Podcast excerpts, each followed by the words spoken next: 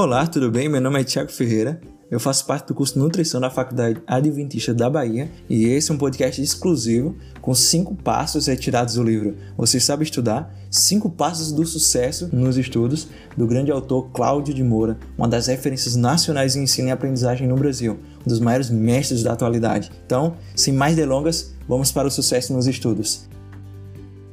O primeiro passo. O caos te ensina tolerância, mas nunca vai te ensinar a passar na prova. Isso mesmo.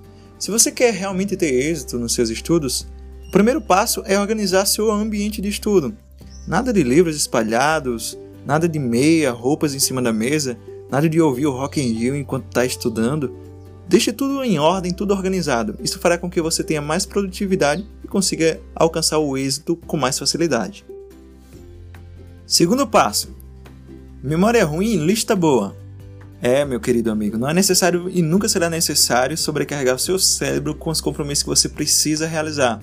Quando você faz isso, você está constantemente forçando o seu cérebro a estar trabalhando apenas para lembrar do que você precisa fazer, enquanto ele poderia estar utilizando as mesmas energias para focar-se nos estudos e aprender mais.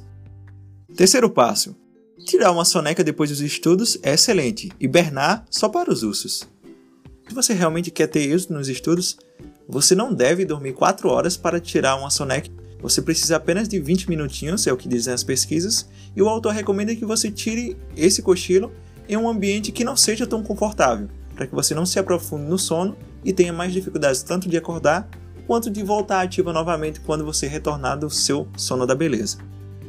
E por fim, mas não menos importante, o quinto e último passo para você alcançar o auge nos estudos. Anotar.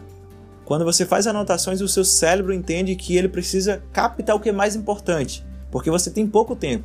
Então ele começa a trabalhar ativamente para captar o que é essencial na fala do professor, o que é essencial no texto que você está lendo. Além disso, você também ganha muito utilizando vários sentidos ao mesmo tempo. Quando você está anotando, você utiliza o tato porque você está escrevendo, a visão porque você está lendo, você utiliza também a audição porque mentalmente você está lendo para você mesmo.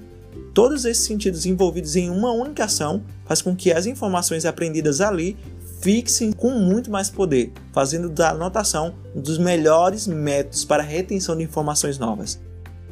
E esses foram cinco passos para o sucesso nos estudos do livro Você Sabe Estudar? Até o próximo podcast!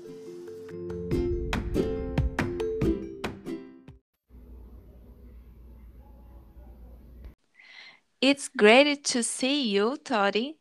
Have you been in New Orleans long? No, not really. Just a few days.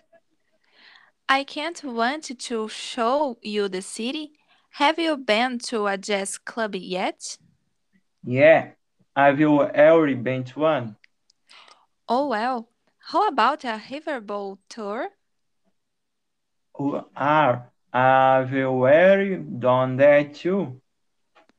Have you ridden in a streetcar?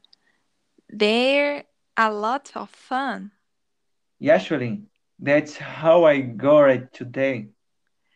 Well, is there anything you want to do? You know, I really just want to take it easy. My feet are killing me.